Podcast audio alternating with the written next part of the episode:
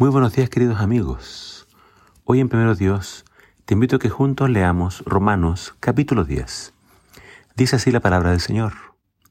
Amados hermanos, el anhelo de mi corazón y mi oración a Dios es que el pueblo de Israel se salve.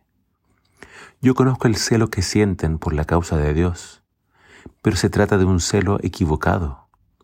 Como no conocen la manera en que Dios nos declara justos, tratan de hacerse justos a su propia manera. Y así terminan rechazando la manera en que Dios quiere aceptarlos. A todo el que cree, Dios lo declara justo, pues en Cristo la ley llegó a su cumplimiento. Si declaras con tu boca que Jesús es el Señor y crees de corazón que Dios lo levantó de entre los muertos, Dios te salvará. Porque a quien cree de corazón, Dios lo da por justo y a quien reconoce a Jesús, Dios lo salva. Pues las escrituras afirman que los que creen en Cristo jamás serán defraudados. Pues el mismo Señor, que es Señor de todos, no hace diferencia entre el judío y el que no lo es. Él bendice generosamente a quienes se lo piden. Por eso la escritura dice, todo aquel que busque la ayuda del Señor será salvo. Pero, ¿cómo van a buscar la ayuda de alguien en quien, en quien no creen?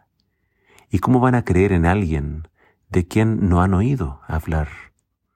¿Y cómo van a oír de él si no se les habla? ¿Y quién puede ir a hablarles si no lo envía nadie? De esto hablan las escrituras cuando se expresan así. Qué hermosos son los pies de los que proclaman las buenas noticias. Sin embargo, no todos los israelitas aceptaron las buenas noticias. Por eso el profeta Isaías exclamó, Señor, ¿quién ha creído a nuestro mensaje? Así que la fe nace cuando se presta atención a las buenas noticias acerca de Cristo. Hasta el día de hoy se puede decir de muchos israelíes que tienen un gran celo por Dios. El problema es que es un celo equivocado.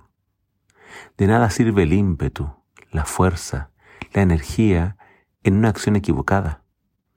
El pueblo de Israel estaba poniendo toda su energía en ganar el favor de Dios mediante sus propios méritos, guardando la ley.